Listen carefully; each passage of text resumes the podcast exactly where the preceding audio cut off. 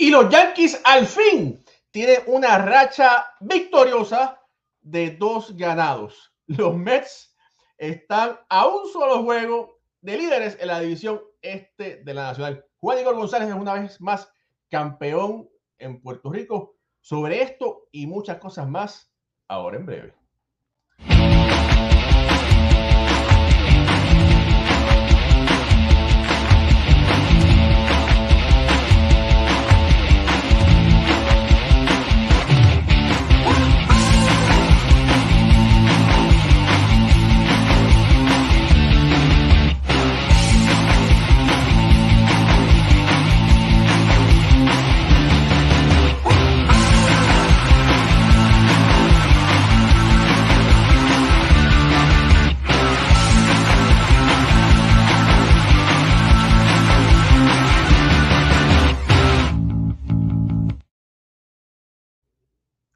Muy buenas noches familia del béisbol, bienvenidos a otro programa más de béisbol entre amigos por aquí, por béisbol ahora. Mi nombre es Raúl Ramos y me acompañan como de costumbre por, no, Jorge Colón Delgado, historiador oficial de la Liga de Béisbol Profesional de Puerto Rico, Roberto Clemente, Ricardo Gibón directamente desde Caracas, Venezuela, Mucho Barrios, exjugador del béisbol AA de Puerto Rico, Alfredo Ortiz, uno de mis mejores amigos, campeón mundial del béisbol de las pequeñas ligas de Puerto Rico y analista de este prestigioso show. Buenas noches, muchachos. Buenas noches. Bueno, ¿cómo están? Buenas noches. Eh, Bueno, qué bueno, Ricardo, que por fin te dignaste de venir acá. Qué bueno que no hubo un juego importante al que tuvieras que narrar y decidiste por venir a este prestigioso programa que, bueno, estamos, mira, estamos primero en Uruguay, estamos primero en España, estamos primero en... En Bolivia sí, no, estamos, gracias, estamos muy bien. Mira, eh, y sí, Ricardo, te tengo que felicitar. Finalmente, los Yankees tienen un winning streak de dos ganados y es un momento monumental. Eh, está empezando septiembre y es ahora donde tienen que hacer los ajustes porque de verdad que la cosa no estaba luciendo nada bien. Si los Yankees no pueden mantener esa ventaja en el este, lamentablemente sería una de las peores historias eh, en el béisbol de las grandes ligas, posiblemente después del, eh, de la catástrofe de los Yankees del 2004, eh, pudiera ser, ¿verdad? Entre, entre ellas. Y, pero bueno, todavía queda casi un mes de béisbol. La temporada se, termina, me parece que es el 3 o el 4 de octubre. El 5. El 5. El 5, bueno, el 5. Estamos entonces aproximadamente a, un mes y de verdad que aunque ganaron, tienen que hacerlo contundentemente, ¿verdad? Eh, Aaron George ha seguido su buen ritmo, batió su cuadrangular número 54 eh, de la temporada. Oswald Cabrera, que para mí lo hemos dicho y todo aquí queda grabado, ¿verdad? Como cuando Jorge dijo que nos veíamos el próximo jueves en vez del lunes. Eh, pero Oswald Cabrera es uno de esos jugadores que a mí me gustaría que los Yankees lo mantuvieran, porque me da espina que si no lo mantienen pudiera hacerle mucho daño a los muros eh, y es por su versatilidad. Es un shortstop eh, y dicen que el shortstop, el campo corto, es, es el jugador del mejor guante y lo ha demostrado ha jugado Ciores, ha jugado tercera base, ha jugado el right field y hoy, hoy hizo una gran asistencia sacando a Celestino en segunda base. Celestino quiso, batió, eh, batió hacia el right field.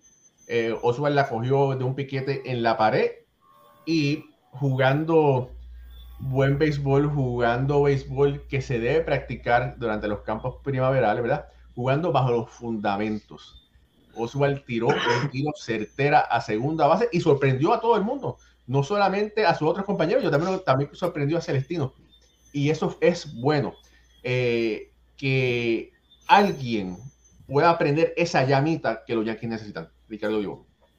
Sí, bueno, primero que nada, buenas noches, buenas noches a todos los que nos están sintonizando. Eh, creo que lo que estamos viendo de los Yankees es una ligera mejoría no es algo que podamos decir es una racha victoriosa. Las rachas se cuentan a partir de las tres victorias y los Yankees hoy llevan dos.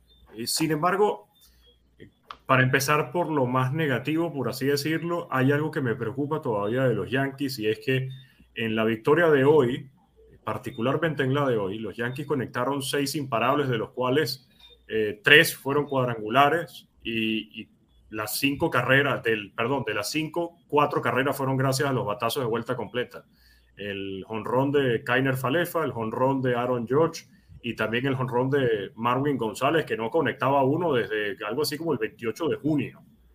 Eh, lo que estamos viendo de los Yankees es una dependencia del cuadrangular, que es algo que hemos venido comentando prácticamente desde el día uno de la temporada. Creo que estos son el tipo de cosas que tienen que cambiar.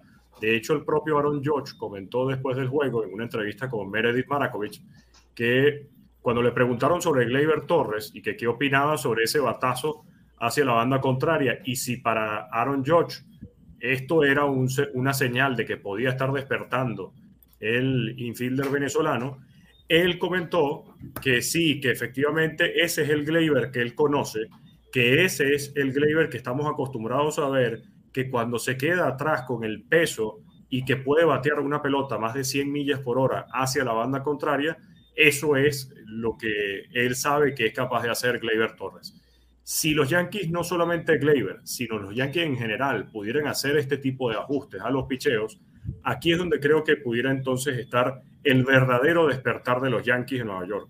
La página Fangraphs los proyectaba a ellos hasta hace no mucho tiempo con el casi 95% de probabilidades de ganar la división.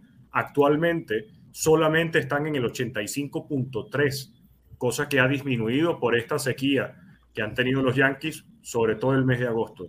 Si los Yankees pierden la división, creo que eso pudiera significar una verdadera catástrofe, pero histórica dentro de la organización, donde incluso eh, me arriesgaría a decir, miren, adiós Aaron Boone, adiós Brian Cashman, sacudida de mata general, porque no es posible que un equipo que estaba proyectado a más de 120 victorias en una temporada regular, ahora termine perdiendo la división, incluso termine siendo eliminado de la temporada regular, cosa que todavía evidentemente no ha pasado y no creo que pase, pero definitivamente estamos viendo a los peores Yankees desde hace mucho tiempo en lo que ha sido este mes de agosto.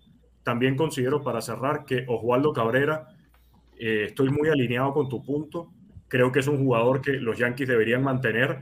Y por como estamos viendo del movimiento de la expansión de los rosters, este proyecto que tanto hemos mencionado también, donde pudieran ser Oswald Peraza, Oswaldo Cabrera y Anthony Volpe las piezas del futuro para los Yankees de Nueva York, porque al mismo tiempo les van a disminuir la nómina, les dan años de control a estos jugadores y sales de peloteros que ya están prácticamente de salida, como es el caso de Aaron Hicks y de George Donaldson, que son dos sueldos muy grandes dentro de este equipo y que evidentemente no están dando esos labores, esas labores ofensivas en esta temporada. Sí la defensa, pero definitivamente Oswaldo Cabrera se está robando el show, tanto así que el propio también Aaron George hoy dijo que le está robando el puesto en el jardín derecho y que espera entonces pronto recuperarlo.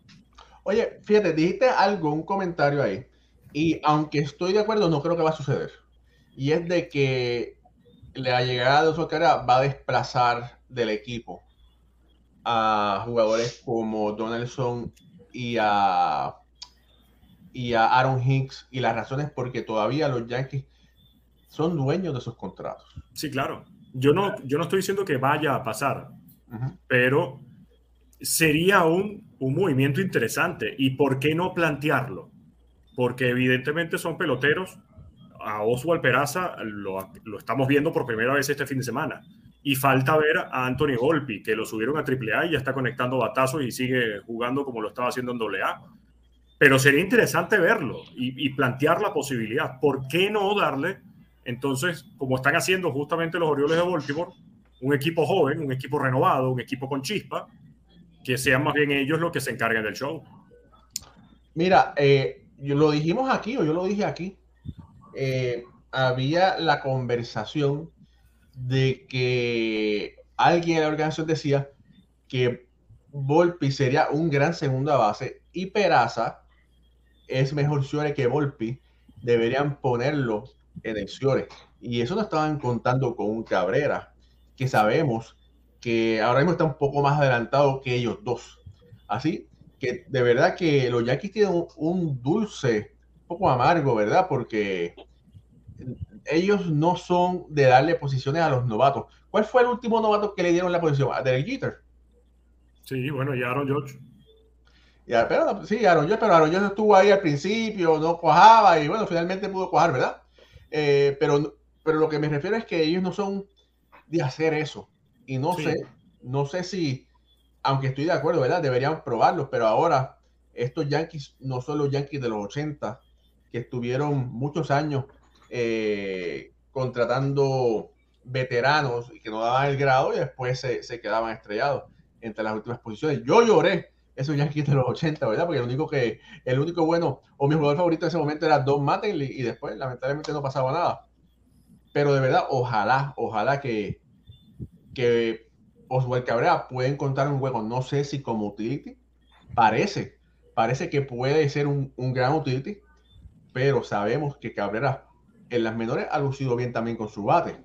Eso sería interesante que pueda encontrar un hogar en una posición para poder ver no solamente sus proezas en la defensa, pero también en su ofensiva. Jorge Colón Fíjate, solamente voy a añadir a los comentarios de ustedes que ese tipo de pelotero como Cabrera puede cambiar la, dinámica, la química del equipo, la chispa que, le hace falta. Ya tienen dos victorias. Ayer sacó del right field, tiró a primera base y sacó un individuo en primera base. O sea, el tipo es bien explosivo, tiene un brazo potente, está disfrutando su estadía con los Yankees. Y yo lo dejaría arriba porque ahora mismo los Yankees necesitan de todo para mantenerse a flote. Y este muchacho, igual que los otros que están, eh, le dan, generan esa energía que hace falta en estos momentos. Alfredo. Sí, mira, eh, hay dos maneras de ver esto, estos últimos días que han tenido los Yankees. Realmente, en este momento, septiembre, victorias son victorias y no importa cómo tú las consigas. Así que bien importante para los Yankees haber ganado esos, esos últimos dos juegos, eso es crucial. Eh, ahora, no han demostrado absolutamente nada en esos dos juegos que han ganado. En la serie contra Tampa Bay anotaron tres carreras, las tres carreras fueron anotadas por Aaron George, que sigue siendo la única constante en esta ofensiva. No tienen más nada que ofrecer ofensivamente que no sea Aaron George en estos momentos. Y, me sigue preocupando este letargo ofensivo del equipo de, los Yankees. Este, mira, no estoy tan comprado lo de Ocuar Cabrera. Estaba haciendo más que 200 y, y, Aaron Hicks estaba haciendo 214. O sea que Hicks estaba haciendo más que él. Ofensivamente es donde el equipo de los Yankees más está sufriendo. Así es que aunque su versatilidad le ha ayudado a los Yankees en, otro, en, otro, en otras cositas que está haciendo en el terreno, porque este muchacho corre bien las bases, defensivamente ha demostrado que está ready. Ofensivamente todavía no ha aportado mucho al equipo, así que no es una gran mejoría comparándolo con los otros jugadores que tienen los Yankees en el banco, en, esa parte. Y definitivamente van un stretch bien importante en la temporada, donde el equipo sigue en este, en este marasmo. Y, y veía una estadística donde desde junio 9 para acá, que fue cuando los Yankees tenían 15 juegos y medio sobre Tampa Bay. El equipo le ha recortado 10 juegos y medio a esa ventaja y parece como si, si Tampa Bay sería el, equipo más fuerte ahora mismo en esa división este de la, de la Liga Americana. Está jugando más consistente y vienen ahora mismo, ya Franco está jugando en las menores, aunque hoy salió con una dolencia en la mano, pero está recuperándose. Eh, que que había salido luego de un calentamiento, está para volver ahora en septiembre también. Eh, Brandon Lau, que es la segunda base, que sabemos que, que es tremendo jugador, también le regresa. O sea, que parece que el equipo de Tampa se va a seguir fortaleciendo y tengo que ver algo más del equipo de, de Nueva York que no lo han podido demostrar en este último mes y medio.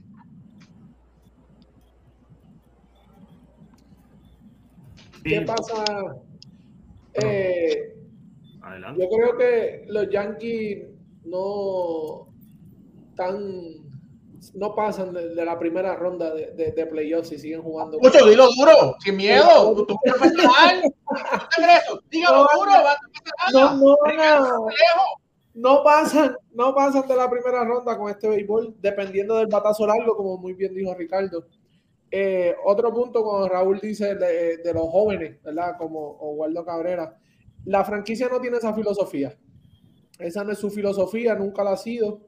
Eh, han subido jóvenes, los últimos jóvenes que les dieron fruto y ellos los dejaron fue Gary Sánchez, Gleyber, eh, y vimos lo que están haciendo con Miguel Andújar.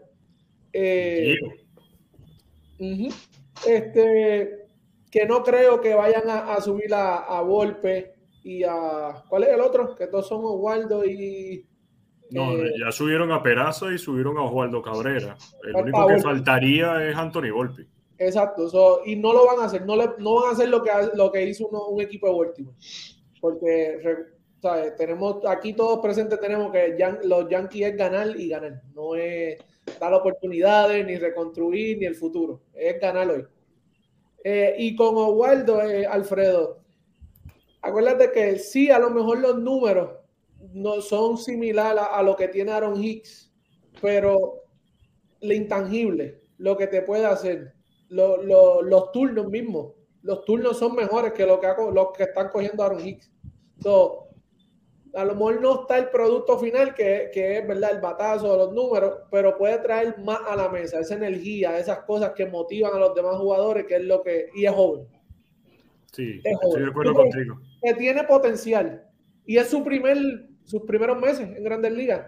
Imagínate un Oswaldo eh, Cabrera con una full season en, en Grandes Ligas. Con lo sí, pero, eh, básicamente eso es, lo, eso es, lo, mismo que estás diciendo, que, lo, que es lo que diferencia a los Orioles de los Yankees.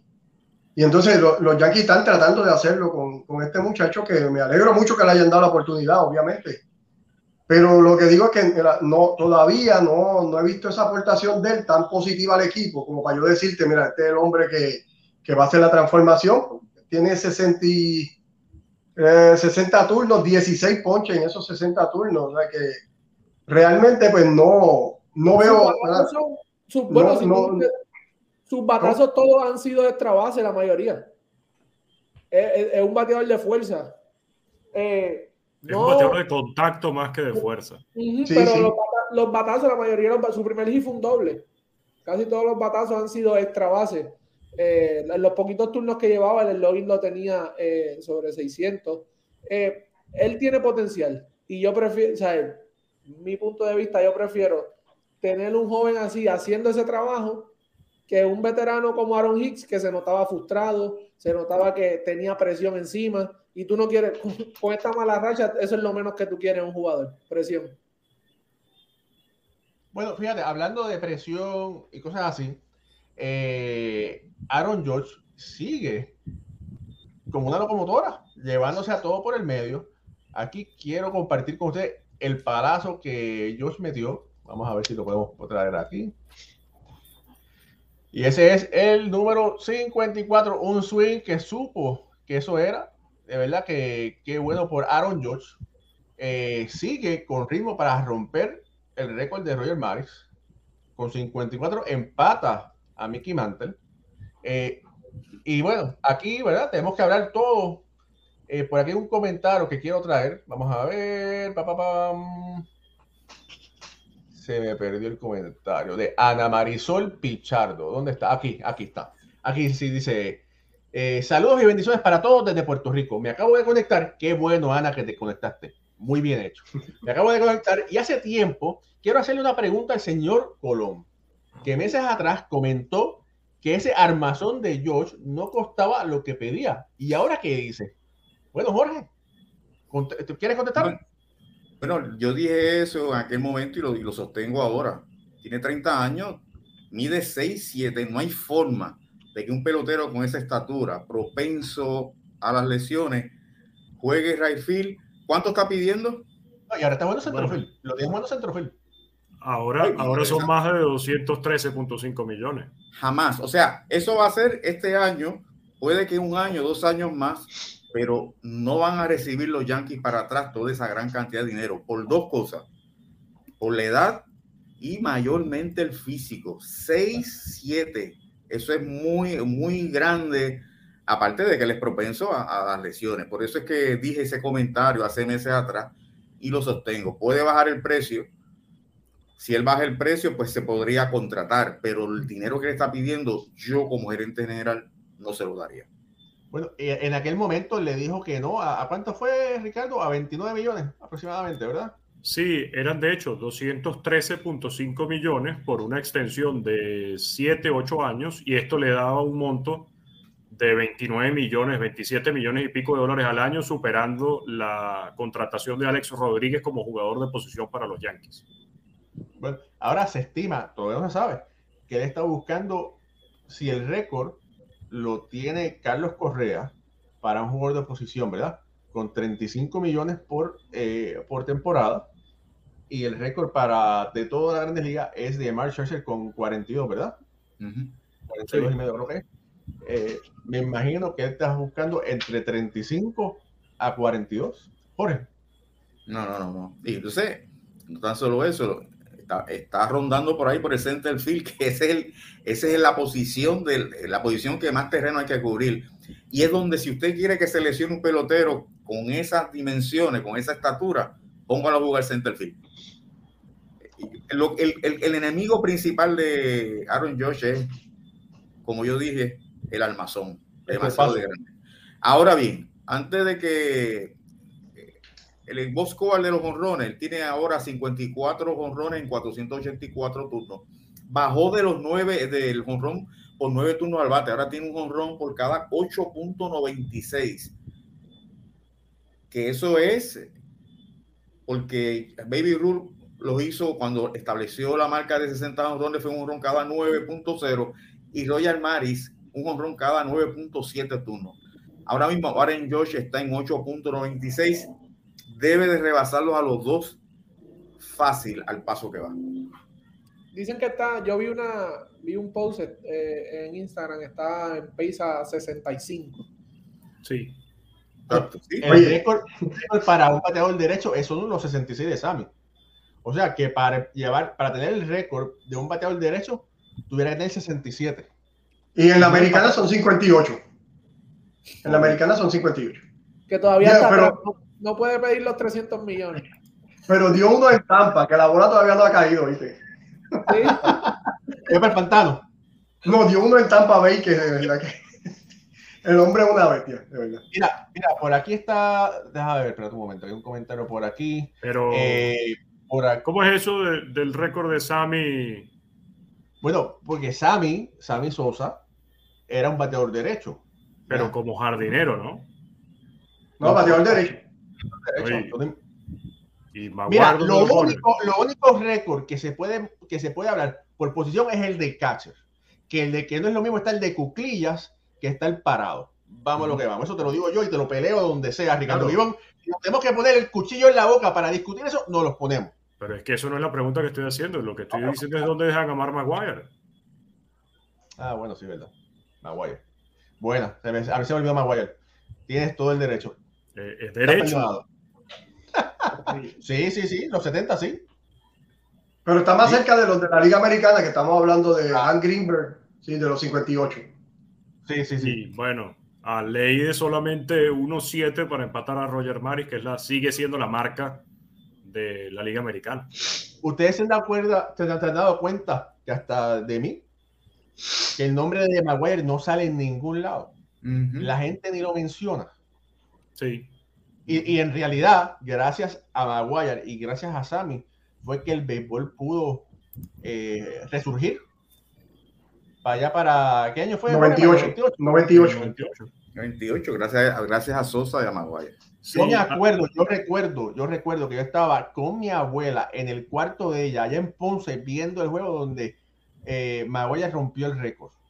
Eh, y me recuerdo, o sea, mi abuela planchando, porque las, las, viejitas antes, ¿verdad? Las abuelas planchaban hasta los calzoncillos, las medias y todo. Y yo me acuerdo que ella eh, planchando y yo viendo el juego al lado de ella, y bueno, esos son recuerdos que uno siempre guarda. Sí, a Steve Tracey de los Cops. Sí, y, y por otro lado, a mí me preguntaban en una entrevista la semana pasada, creo que fue cuando Aaron George conectó el 51, que, que bueno, si se pudiera considerar la marca, si se pudiera considerar la carrera de Aaron George o este récord que posiblemente pueda conseguir, y yo creo que sí va a conseguir los 61 batazos, que si se pudiera considerar este como algo más limpio, dime, Raúl. Mira, espérate. Aquí está el amigo Javier Peña Tambor, que es un profesional del béisbol. Nos está regalando muchos deditos para abajo. Muy mal en, sus apreciaciones. Son poco objetivos, no son nada profesionales. Javier, hermano, si esta es la primera vez que tú vienes a nuestro show, te invito a que regreses. De verdad, no sé por qué dice eso. Y entonces aquí dice Javier Peña otra vez, dice, porque el comentario es tan malo que hay que repetirlo, ¿verdad? Dice, entonces, al superprospecto dominicano Oniel Cruz lo votamos del MLB porque mide 6'6". Oye, de verdad que malos son. Mira, mira, Javier, búscate a Troy Tulo Whisky. A ver, que también medía 6'6 y era un campo corto. Pero, oye, Jorge, ¿puedes explicar por qué hablamos por el por qué es que llegamos a esa conclusión? porque en el caso de, mira, eh, a, la gente que nos está escuchando, porque muchas veces son fanáticos de los Yankees, nosotros no, no podemos venir aquí a, a, decir lo que ustedes quieren escuchar. Nosotros, cada uno tiene un punto de vista. El que usted tenga un punto de, de, vista distinto al mío no quiere decir que usted me esté faltando de respeto. De la misma forma, cuando yo tengo un punto de vista, yo no estoy faltando de respeto a nadie. Simplemente este es un, este es un programa de análisis, no es un programa de decir cosas para que a ustedes les gusten. Hay cosas que a ustedes les va a gustar y, otras cosas no les va a gustar. Y yo pues tengo que decir lo que yo pienso con mucho respeto. Mi, mi, estamos hablando de un hombre, yo me, yo me baso en 6'7, 282 libras. Claro. Oye, por Dios, 282 libras corriendo en el right field tú tienes que a la larga, esa, ese, ese, ese, esas libras tienen que afectarte las rodillas. Eso no es normal. ¿Cuántos peloteros nosotros o ustedes conocen de 282 libras? Es más, el mismo muchacho ese, Javier Peña, ¿cuál es el pelotero que él dijo? de, O'Neill Cruz. ¿Cuánto pesa ese muchacho, O'Neill Cruz? 99 kilos. ¿Cuánto es eso en, en, en el sistema americano? 99 kilos son casi 200 libras. Mira, ahora mismo, ahora mismo, el Reference lo pone en 220 libras. Y estamos hablando de casi 300 libras el otro, es lo que te estoy diciendo. O sea, yo tomo en consideración el, lo que pesa, más la estatura, y le da. tener que estar corriendo para arriba, para abajo, y no es que sean tiempos distintos. 282 libras son 282 libras en cualquier época. Y yo entiendo que eso a la larga le va a afectar. Él puede firmar un contrato de cinco años. Los cinco años no los va a durar productivo como el año que estamos viéndolo ahora, porque humanamente, con tantas libras encima, es casi imposible. De ahí es el punto mío de, y no me estoy burlando de, porque admiro a Aaron George y estoy llevándole el conteo de los honrones, pero si me preguntan por el contrato, pues entiendo que no deben de dárselo. Oye, mira, como, como, como jugador, la preparación que tú tienes que tener y como un centrofield, como un campo corto, es, ¿sabes? Tú tienes que estar ¿sabes? ready. Tan pronto tú vayas entrando en edad, las cosas no son, ¿sabes? No es lo mismo. No es lo mismo los reflejos, eh, las reacciones, que todo eso está en métrica. Esto no es inventado, que nosotros estamos diciendo, todo esto está medido hoy día, señores. ¿sabes? En las grandes ligas lo miden todo. La computadora, hoy, eh, el otro, hoy mismo estaba viendo un video de Mookie Betts que tenía el chart que dice dónde se para en cada lanzamiento, cada bateador, y él dice, a mí se me hizo difícil, estos dos años yo estuve peleando con la gerencia por esto, pero yo no le puedo ganar a la computadora. Y lo está diciendo Mookie Betts. Claro. Mira, por aquí, mira, espérate un momento, déjame pasar, quiero, quiero compartir aquí con ustedes. Vamos a ver aquí. Mira, espérate, espérate, espérate. Ajá. Ahí Jorge me dice a Jorge Alex Caraballo, nuestro amigo, don Jorge, usted está equivocado, hoy son otros tiempos. Mira lo que está haciendo Albert Pujol, claro, Albert Pujol es una primera base. Tú pones a Albert Pujol en el right field y no va a tener esos números. Y eso es lo que se llama el espectro defensivo. Cada posición tiene unas exigencias físicas Usted no puede comparar una primera base con un right field. Ahora, si tú traes a Aaron George a primera base, o si lo llevas como bateador designado, te va a durar mucho más. Pero mientras esté en esa posición, va a estar expuesto a lesiones. Mira, y lo último, miren. Ricardo, lo último que le voy a decir a Javier, porque es que esto es hoy día, que él dice que son otros tiempos, pues sí, son otros tiempos. Ahora mismo cada jugador tiene un programa de entrenamiento, de preparación antes de juego, de gimnasio, por posición. Ya no, ya no es como que todo el mundo entrena, no, cada, posición tiene un, un, programa específico de calentar por los movimientos que tú vas a hacer, por todas esas cosas. Sí, son otros. Mira, mira, por aquí quiero, quiero compartir. Vamos a ver, agregar la transmisión. Mira, aquí está lo, lo que ha hecho George, ¿verdad? Su primer año, ¿verdad? Que, que hizo el récord de los 52 cuadrangulares, ¿verdad? Después en el 18, en el 19 y en el, bueno, el 20 fue la pandemia, pero no jugó la temporada completa. Eh, y en el, eh, sí, en el 20, bueno, vemos ahí que estuvo tres temporadas llenas de lesiones que no produjo lo que debía producir Claro. Porque siempre estaba lesionado. Ahora, hay que ser justo. Él cambió su régimen de pesas, dejó de hacer tantas pesas y empezó a, y empezó a hacer yoga. Pero a lo que vamos es que un atleta tan grande jugando centrofil como está haciendo, lo pone eh, en riesgo a lesionarse. Ahora mismo está jugando right de acuerdo al espectro defensivo. ¿Qué será lo próximo que va a jugar? Primera base. Pero ya los Yankees tienen primera base. Yo dudo que un Aaron George vaya a jugar primera base. Entonces tuvieran que enviarlo al designado. Ya los Yankees tienen el problema de Giancarlo Stanton, por los próximos que cinco años eh, fácilmente. Entonces, ¿qué van a hacer con George? Pero bueno, aquí estamos, cuando nosotros hablamos algo es porque tenemos un punto, tenemos una opinión y un análisis, ¿verdad? Y ojalá, mira, ojalá que George se convierta en un Hall of Fame. Eh, aquí no tenemos nada contra ningún pelotero, pero bueno, son opiniones a base de datos y análisis. Eh, bueno, vamos a ver. fíjate, por acá rápidamente. son tantos los comentarios. Miren, familia, eh, regálenos un like, ayúdenos a crecer, déle share a esta transmisión. Si usted no se ha, si no le ha dado follow a nuestra página de Facebook, los invito a que nos dé follow. Si no se ha suscrito a nuestro canal de YouTube, eh, suscríbase a nuestro canal. Hasta Javier, Javier, que tú con todos esos dedos para, para abajo. Mira, te, invito, te invito a, que te suscribas a nuestro canal. Que Javier te conectas otra vez para que veas otro show, a ver si te gusta o no te gustan. Y si no te gustan, no pasa nada. Porque hay gente que hasta los billetes de 100 no le gustan. Así que eso, eso no pasa nada. No se cobra por entrar. Es de no se cobra, no, no cobramos por entrar. Mira, saludo a José Curet, que está, que está conectado. Saludo a Rainel Sánchez de Cuba. Mis amigos, bendiciones, saludos desde Cuba, Holguín. Un abrazo a todos. Lizardo Rivera está por aquí también conectado. Dice, llegando y dando like. Buenas noches. Felicidades, familia, bendiciones a los Yankees le hace falta Garnet. Ah, Lizardo, tú empezaste bien y después, y después le embarraste. Lizardo, si no le hace entrada, hace la, a la salida. Félix Ignacio Rivera, buenas noches, caballero. Gracias, hermano. Lupita Padilla, que está contenta porque está viendo a Gary Sánchez mientras ve a sus Yankees. Eh, saludo a Eduardo Luis Chávez. Dice, el mejor programa de análisis beisbolero. Y lo dice Eduardo, no lo estoy diciendo yo. Gracias, Eduardo, por ese acertado comentario. Justin Román dice, buenas noches, muchachos. Bendiciones a los cinco. Eh, y para, los, este, para el béisbol, un abrazo. Ya di mi like. Muchas gracias, Justin. Sea como Justin, dé like a este programa.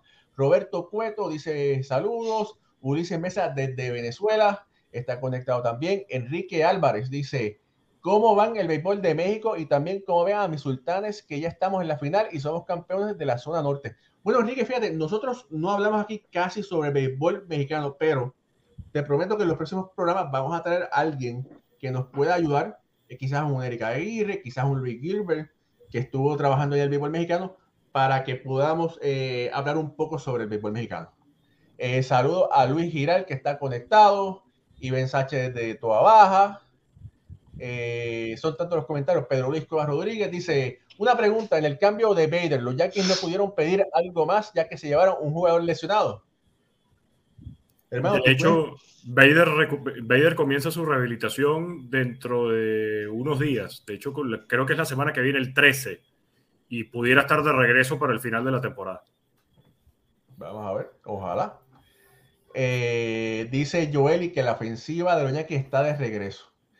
Vamos a ver. Llevan dos ganados. Saludos a Moisés Goberrijo, que eh, que fue eh, gerente general, ¿verdad? Gerente general de los Metros de San Juan. Un abrazo a Moisés allá en Colorado. Saludos a Ana Marisol Pichardo, que estuvo por ahí comentando. Reinaldo Zurita dice, pase lo que pase, la próxima temporada los Yankees deben salir del manager y el gerente general. Vamos a ver. Carlos Astor dice, pero tiene mucho contacto. Bueno, saluda a Carlos Astor, que está por ahí también conectando. Eh, Jorge Alex Caraballo, saludos. Eh, Julio Rodríguez mira, dale para atrás, Ángel. Dale para atrás ese comentario de Ole. Nosotros no somos haters. No, yo, no, yo no creo, no creo que se esté refiriendo a nosotros, por si acaso. No. ¿No? Ah, ok. No, no creo. A mis mejores Yankees, ¿y qué quiere decir esos haters? ¿Qué es eso? Haters. Haters. Haters. Y analista de béisbol. No, eh, oye, Alex, acuérdate que yo vivo aquí en Nueva York y yo le voy a los Yankees y le voy a los Mets. Pero cuando Ricardo está y los Yankees están perdiendo, pues hay que buscarle la lengua a Ricardo, imagínate, para jugarlo. Pero tampoco están, tampoco están así, amigo. eh, bueno, oye, y los Yankees también sufrieron, Raúl, y ah. perdieron a, a Benintendi. Los Yankees, que ese había sido el movimiento bien importante y pierden, pierden el jugador eh, que estaba jugando en el, jardín izquierdo, así que es una pérdida grande para, este, para esta alineación que, que, se veía muy bien, ¿verdad? Cuando Benintendi entró y teníamos grandes esperanzas que iba a aportar a, a esta alineación, pues sale por lesión y entonces creo que no va a poder regresar. Oye, Jorge, mira, Héctor ah. Alicea, que, que tiene la, la, NY todo el pecho, dice Jorge Colón Delgado, el único comentarista deportivo que he escuchado hablando negativo de George. Máxime que lo de la durabilidad de George es más una predicción astrológica que un análisis deportivo. Estoy totalmente en desacuerdo con ese comentario. Claro. Totalmente en desacuerdo. Con todo el respeto del mundo, pero estoy totalmente en desacuerdo con eso. Claro. Bueno, mira, Witsamar dice saludos de Puerto Rico. Eh, Carlos Astor, saluda a Juan Luis Hería Suárez. Dice, vamos a ver. No entiendo cómo no le dan su verdadero valor al juez. Tendrá tres años más como están los Yankees quemando la liga y dos años más, un poco menos. Son cinco buenos años que le den. Sí, pero el problema es que los George no quiere cinco años. No se sabe hacer cierta cuánto quiere, pero se estima que quiera entre 8 a 10 años. Que eso lo pone en 42 años. Te quieres tomar. Si tú tienes un dinerito y tú estás a cargo de ese dinerito de llevar un equipo, tú quieres darle todo ese dinero a un jugador que a los 42 años no sabes qué te va a poder dar. Sí, bueno, de hecho quiero terminar como un, segundo el comentario. Cuando revisan las lesiones de Aaron George, las lesiones han estado fractura en una de sus muñecas, en el oblicuo, en el hombro, en la parte baja del cuerpo, en la pantorrilla, en el costado, en la espalda y la parte baja del cuerpo una vez más en, a mediados de esta temporada, donde estuvo un par de días fuera, unos días fuera de la, de la, alineación. No es que estemos en, en contra de Aaron George y no es que estemos diciendo que los Yankees vayan a bajar a Osvaldo Cabrera. No es que estemos diciendo que eh, los Yankees eh, no quieran firmar a Aaron George. Pero cuando tú vas a hacer una contratación, y esto no es con Aaron George, esto es con cualquier pelotero de grandes ligas, uno revisa lo que ha hecho, lo que se proyecta en hacer y al mismo tiempo todos esos, esos estudios y todas esas mediciones de su espectro defensivo, su espectro ofensivo, todo lo que puede aportar para el equipo. Cuando revisan los números de Aaron George, es un jugador que está entrando en su séptima temporada de grandes ligas y solamente ha tenido tres donde ha estado jugando todos los juegos para los Yankees de Nueva York. Tres de siete. Eso es algo que empieza a levantar alarmas. Y como bien indica eh, Jorge, es un jugador que mide 6 pies, 7 pulgadas y pesa casi 300 libras es un jugador que parece más de fútbol americano tratando de jugar béisbol, caso Bo Jackson, caso Dion Sanders, que un pelotero de béisbol de grandes ligas. Simplemente vean la comparación, vean a cualquier jardinero, vean a Mookie Betts, vean a Harrison Bader, vean a Juan Soto. Juan Soto en parte, pero vean a Mookie Betts, vean al propio Mike Trout, véanlos corriendo las bases y véanlos corriendo en los jardines y vean a un Giancarlo Stanton y vean a un Aaron Judge. Aaron Judge y Stanton se ven pesados, no corren con esa misma fluidez porque son jugadores extremadamente grandes.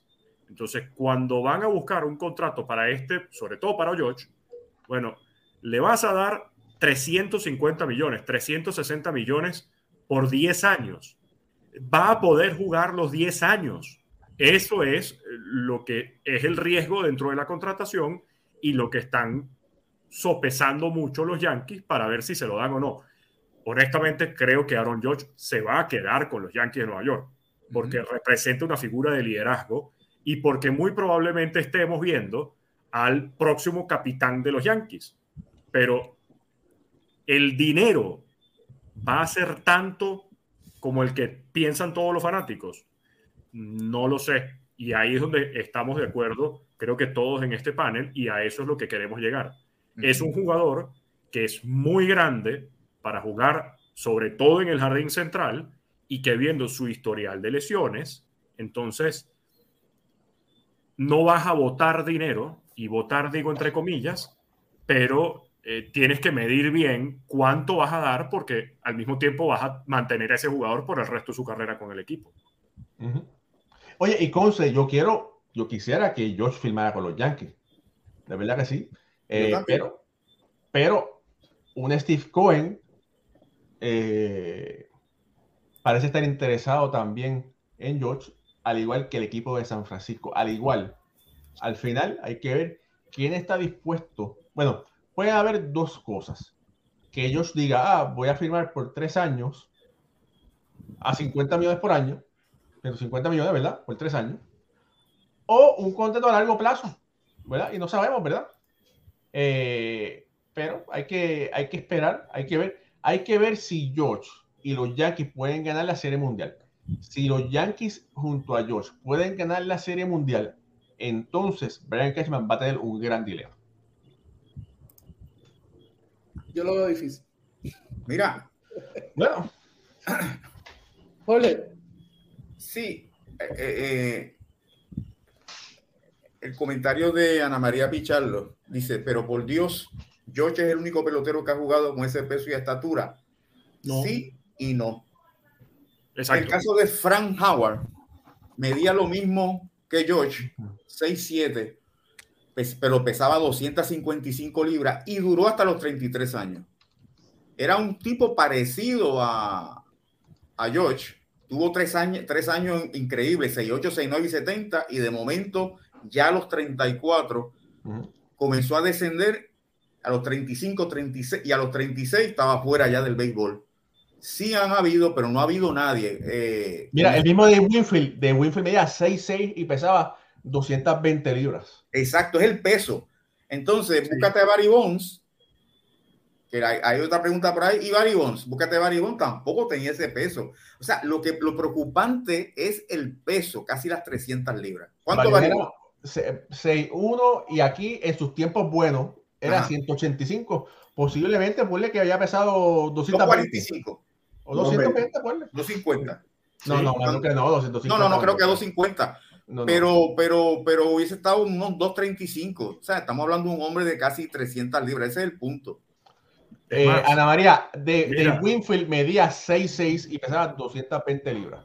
Exacto. Y Jim, y Jim Tommy, vamos a decirte ahora, Jim todos ustedes pueden buscarlo, no tengo que buscarlo yo, pero bueno, vamos a buscarlo. Eh, Jim Tommy, 6'4 y 250 libras. Recordemos que Jim Tommy jugó primera base, tercera base y después designado. No estaba en los jardines corriendo ni tirándose de cabeza como lo hace Aaron Judge. Sí, y es que han habido peloteros más altos todavía que Aaron George. Lo que pasa es que todos han sido lanzadores. Randy Johnson medía 6'10. Entonces, no es un tema de la altura. Y con el caso de O'Neill Cruz, tampoco es un tema de, de, En el caso de O'Neill Cruz, más bien sí impacta la altura. A diferencia de Aaron George. Mientras Aaron George lo que impacta es el peso, para O'Neill Cruz va a impactar la estatura para estar jugando como campo corto. Y por otro lado, si quieren hacer una comparación más fácil, busquen a Shohei Otani. Otani no llega ni siquiera a pesar 100 kilos. Y eso serían 210 libras. Y mide 6'4. Vean a Otani corriendo y vean a George corriendo y se ve mucho más atlético Shohei Otani que Aaron George.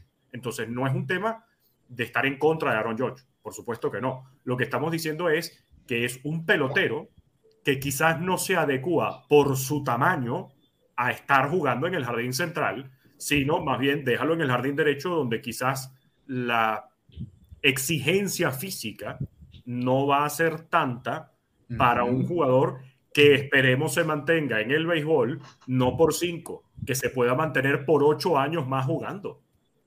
Básicamente, para terminar con George, según lo que él nos puede ofrecer en el terreno y fuera, lo que le conviene sería al equipo de los Yankees menos años, aunque lleve más dinero, para, para mantener a Josh y poder sacarle el máximo como jugador, como líder que es de este equipo y como el pelotero que todos sabemos que está demostrando lo que puede hacer este año y puede hacerlo en años siguientes, pero sí, entiendo yo que un contrato por cinco años y la cantidad que ellos entiendan que se le debe pagar a este tremendo jugador para que se quede en el equipo de Nueva York, pero más de eso sería ya un riesgo por todo lo que hemos explicado aquí en este programa, que hemos estado hablando ya por Mira, 46 minutos.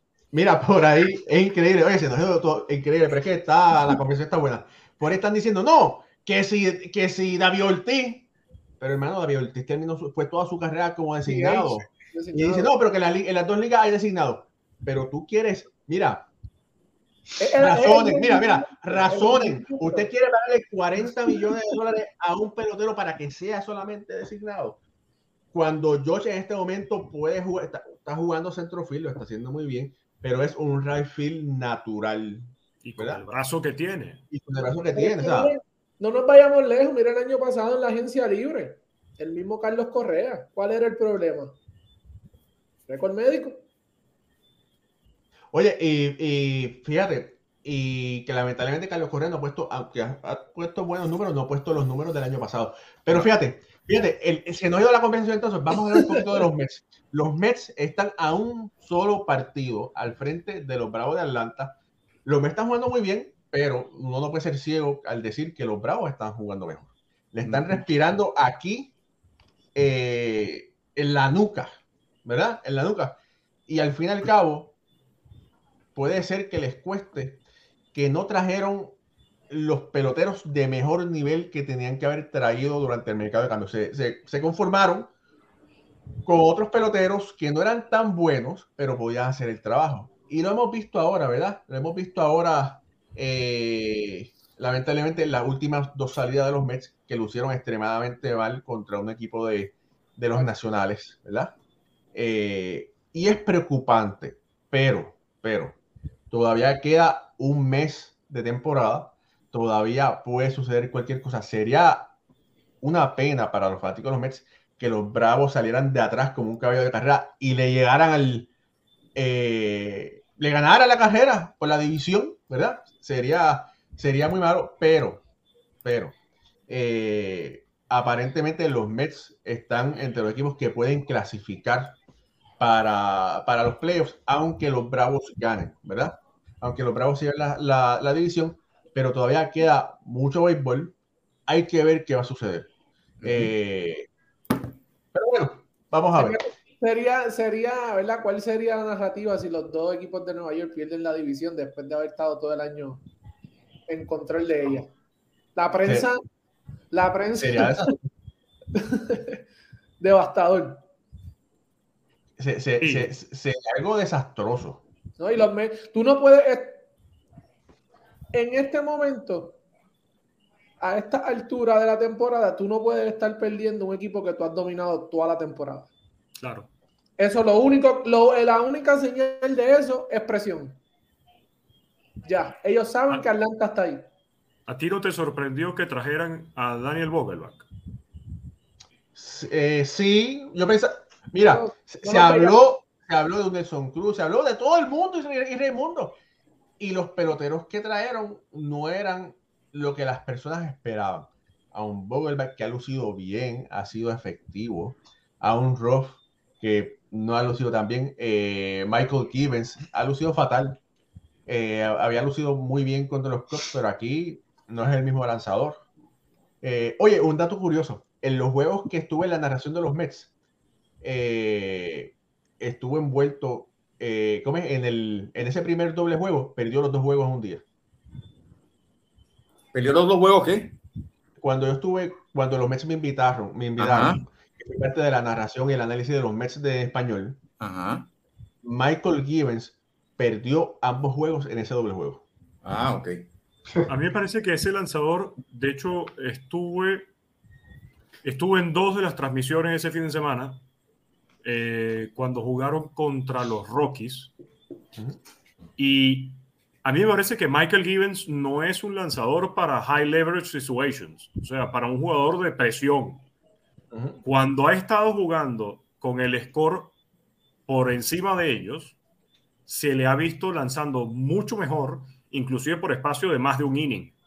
Pero cuando lo traen en juegos apretados, donde los Mets están arriba, no me parece que Michael Givens sea el indicado para traer del bullpen.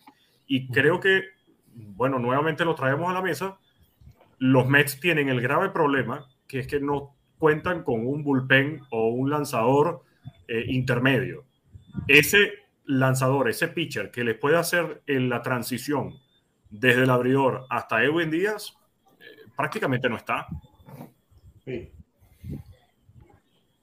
Pero Claro. Lo dijimos aquí, lo dijimos aquí, obviamente que ese era el, eh, eh, la debilidad de este equipo. No pudieron fortalecerla cuando tuvieron que hacer los cambios, pero aquí hay que darle mucho crédito al equipo de Atlanta. Estamos hablando ¿verdad? de los Mets.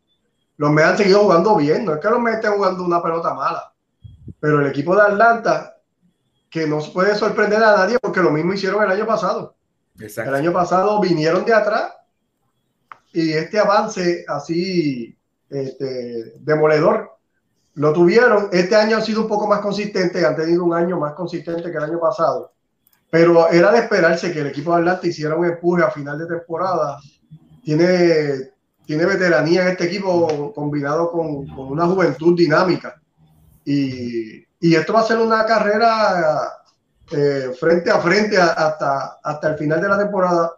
Son, son dos grandes equipos y quizás el equipo de Atlanta un poco más balanceado. Los Mets tienen sus dos superestrellas en, en el montículo. Tiene a un Francisco Lindor que te puede hacer de todo en el terreno de juego y está teniendo una gran temporada. Pero, pero Atlanta también tiene eh, mucho que ofrecer en el terreno, son los campeones. Así que esto va a ser hasta el final. Los dos equipos luchando por, por ese bye de la primera ronda. Y Mira, el y- eso y medio, por- medio lento también. Ellos no se tardaron un poco en engranar, en encontrar esa dinámica donde la dejaron eh, eh, el año pasado.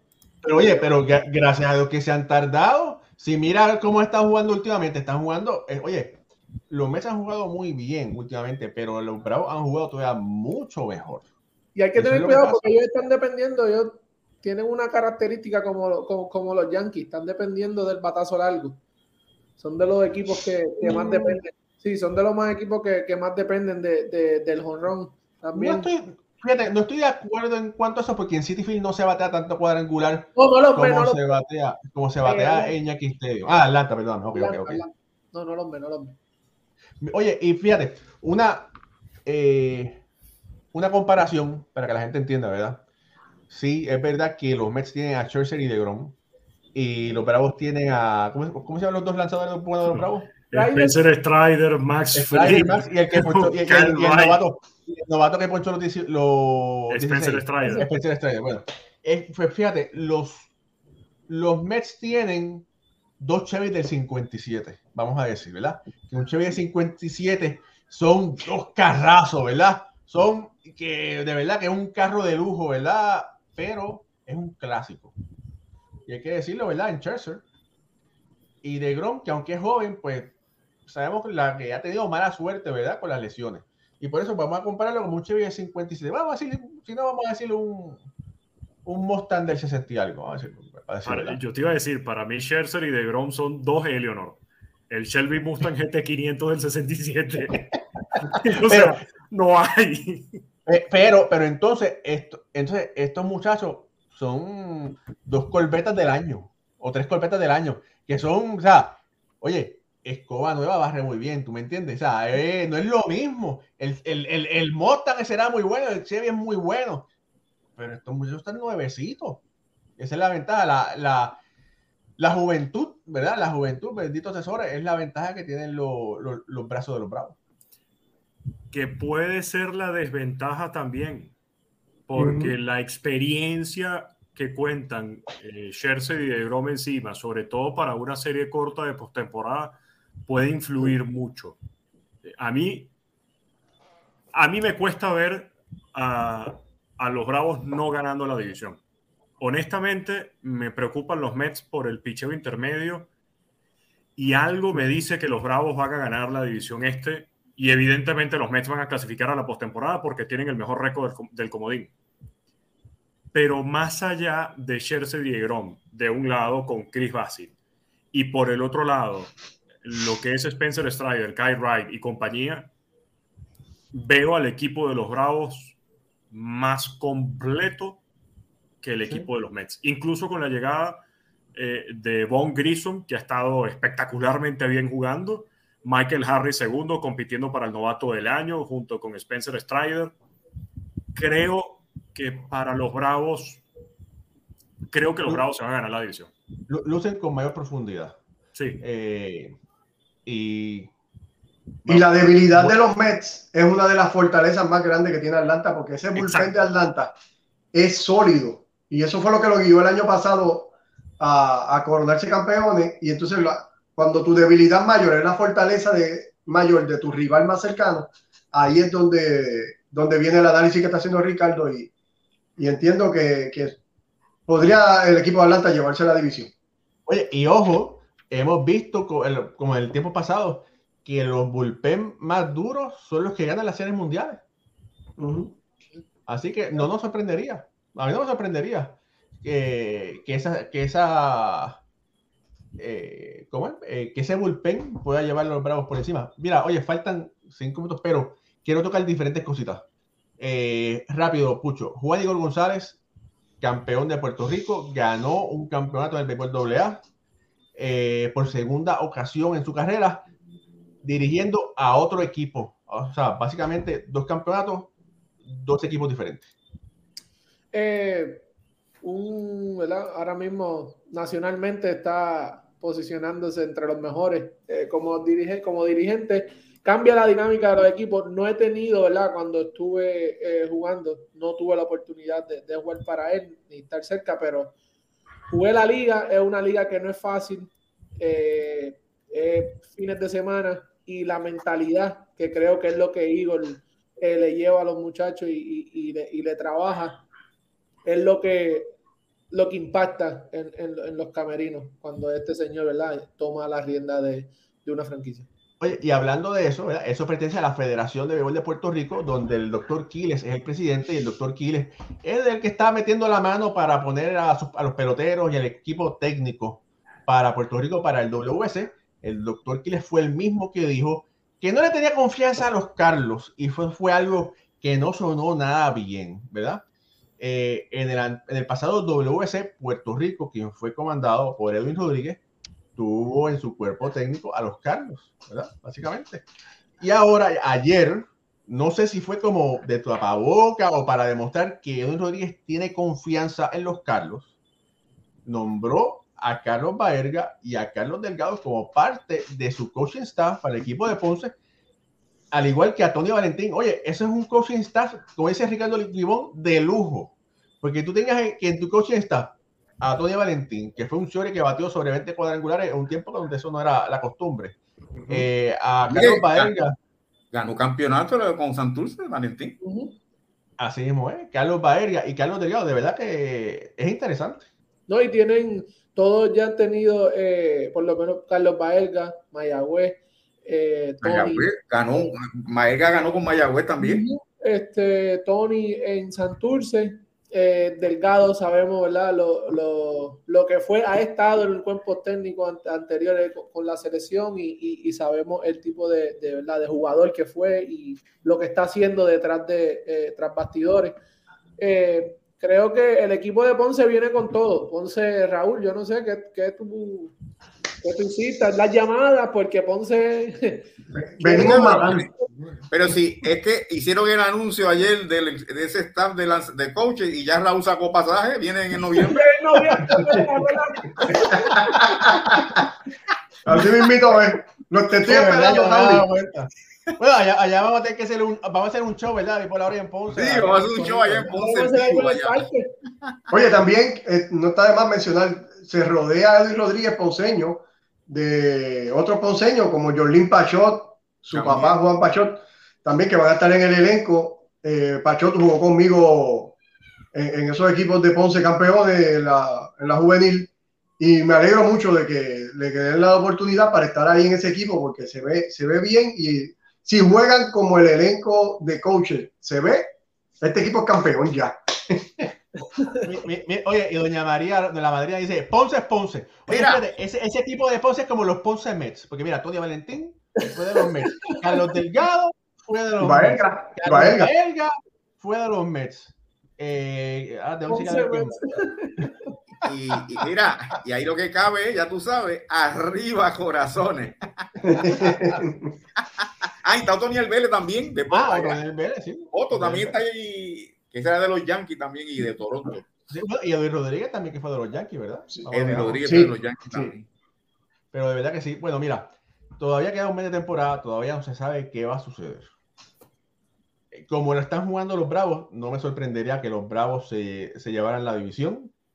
Como estaban jugando los Yankees, no me sorprendería que los Yankees dejaran la división para que otro equipo se la llevara. Pero yo espero, ¿verdad? Que, que los Yankees puedan hacer los ajustes y puedan seguir la tradición de que Minnesota son sus hijos, ¿verdad?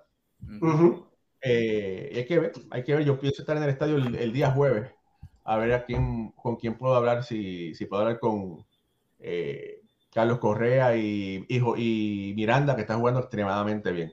Jorge López. Jorge López también está muy bien. Así que, eh, para finalizar, algo, algo para traer, muchachos. Jo- Jorge, ¿algo para traer? Sí, bueno, que eh, estamos en el mes de septiembre, el mes de Roberto Clemente, y ya comenzaron los, los homenajes. El pasado sábado fue exaltado al, al Salón de la Fama de los Piratas de Pittsburgh, la primera clase. Y con este Salón de la Fama son ya 24 salones de la fama que, han, que pertenece Roberto Clemente, el atleta que más veces ha sido exaltado en Puerto Rico y dudo mucho que en el mundo haya un, un, atleta que, que pertenezca a tantos salones de la fama como Roberto Clemente. Y va a haber una serie de actividades, va a haber, va a haber eh, exhibiciones de memorabilia, hay dos documentales.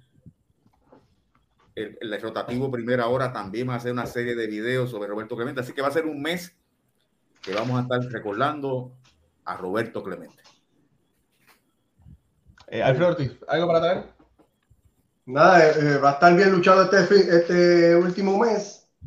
Eh, entiendo, mi opinión, los Yankees deben dominar la división. Queda, queda un mes, le quedan muchos juegos con- contra, contra sus mismos, contra jugadores, contra equipos, perdón, de la misma división, pero entiendo que los Yankees tienen todavía equipos para, para poder este, sobrepasar estos tiempos que han tenido y dominar una división que han estado ganando todo el año. Los Mets lo veo un poco más complicado. Veo a los Mets más complicados. Atlanta viene bien fuerte.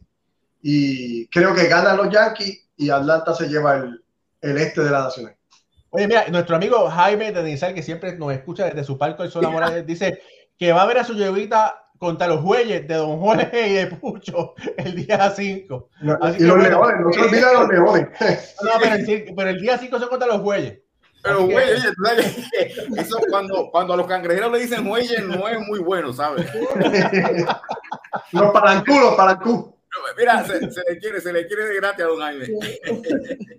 Mira, oye, y Charito Padilla, mira, es que Charito siempre dice, Raúl, le dices a Gary que lo quiere y que lo extraño en mis Yankees. Bueno, si lo veo, se lo diré, sea, yo se lo digo.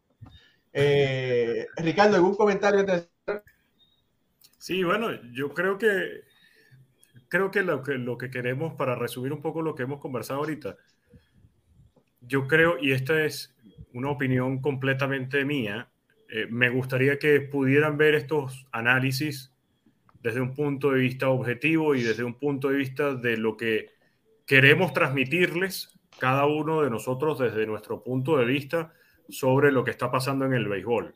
Y eh, más allá de, evidentemente, pensar con el corazón del equipo, eh, hay que ser un poco más realista de cómo se maneja el negocio, de cómo se ven los equipos en el futuro, para evidentemente tener como una especie de panorama más concreto. Aquí no estamos para, para hablar mal de la gente, aquí no estamos para hablar mal de los equipos, aquí no estamos para hablar mal de los jugadores, aquí simplemente se está analizando lo que sucede para ver qué es lo que puede pasar más adelante. Y creo que faltando todavía un mes de temporada, muchas cosas pueden pasar y evidentemente eh, vamos a ver qué es lo que termina pasando porque evidentemente queremos mejor el mejor espectáculo para el cierre de temporada y sobre todo para la postemporada donde ahí sí los equipos tendrán que jugar para ganar o morir. Exactamente. Puchito, ¿algo? Eh, pendiente a Albert Pujols. Cinco honrones de 700. Último mes de la temporada. El tío Albert, lo, yo creo que va a llegar a los 21, al, número mágico que es el 21. Y sería, sería algo ¿verdad? histórico eh, que todos estaríamos presenciando eso. Mira, fíjate. El 99 eh, persiguiendo al, al número 9. Así es que va en camino George. Dios mediante así sea.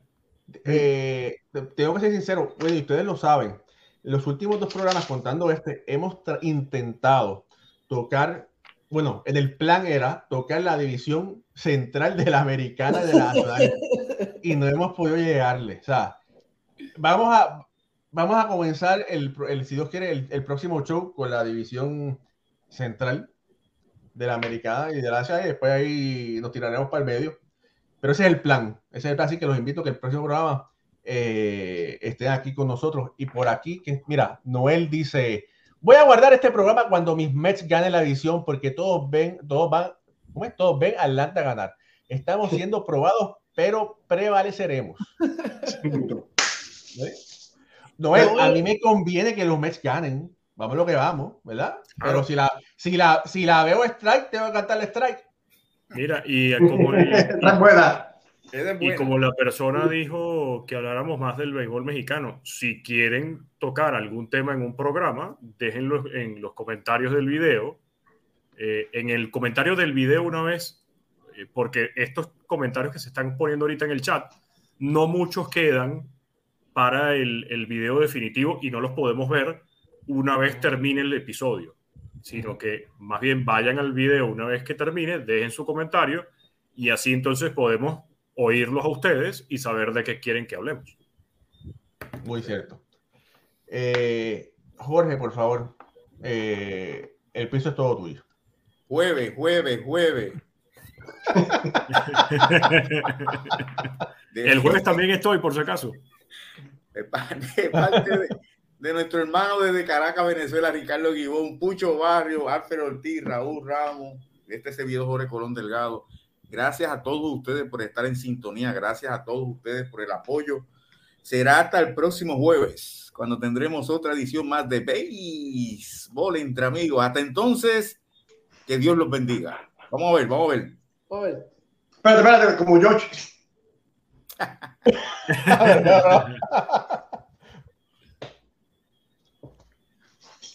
Ahí, por fin, por fin. Ahí, le diste bien. Ese es para Jorge Caraballo, ese fue para Jorge. Cógela allá en Nueva York. le diste bien.